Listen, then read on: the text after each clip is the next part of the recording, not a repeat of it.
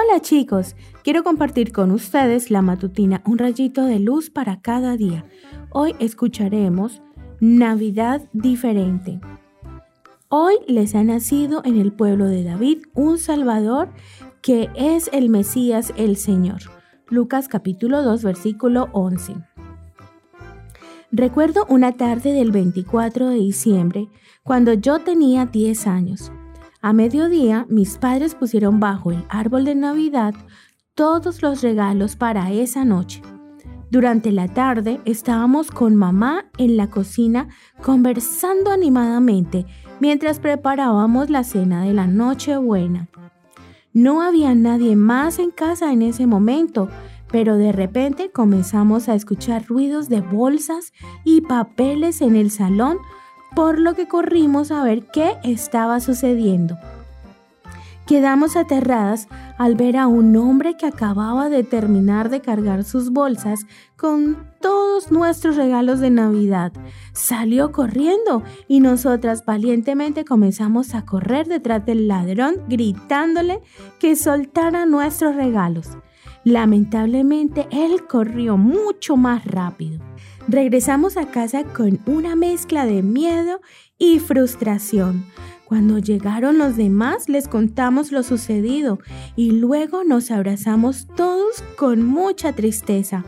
Lo bueno fue que la emoción de compartir como familia la cena navideña no se esfumó. A pesar de la tristeza, pasamos una hermosa Nochebuena disfrutando del cariño e incluso riéndonos al recordar a mamá corriendo por las calles y gritando tras el ladrón. Esta experiencia me enseñó a esa tierna edad que aunque éramos niños, esperamos ansiosamente durante todo un año la Navidad con el objetivo de recibir regalos, juguetes, ropa. Hay algunos niños que no solo piden o esperan, sino que exigen a sus padres regalos específicos. Definitivamente los regalos no son lo más importante.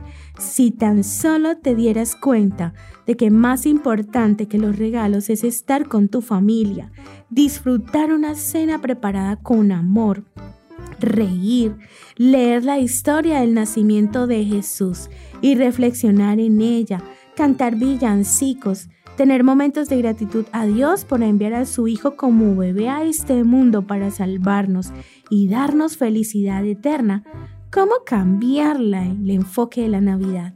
Nunca es tarde para cambiar y enfocarse en Jesús, su historia y su razón de vivir, que fue dar y sanar, cuidar y amar a los demás. La Navidad puede ser la fecha especial para dar muchos abrazos y escribir cartas de gratitud y cariño a amigos, compañeros, abuelitos, primos, tíos y padres. Navidad es la fecha para ser agradecidos y dar amor a todos. Que tengas un hermoso día.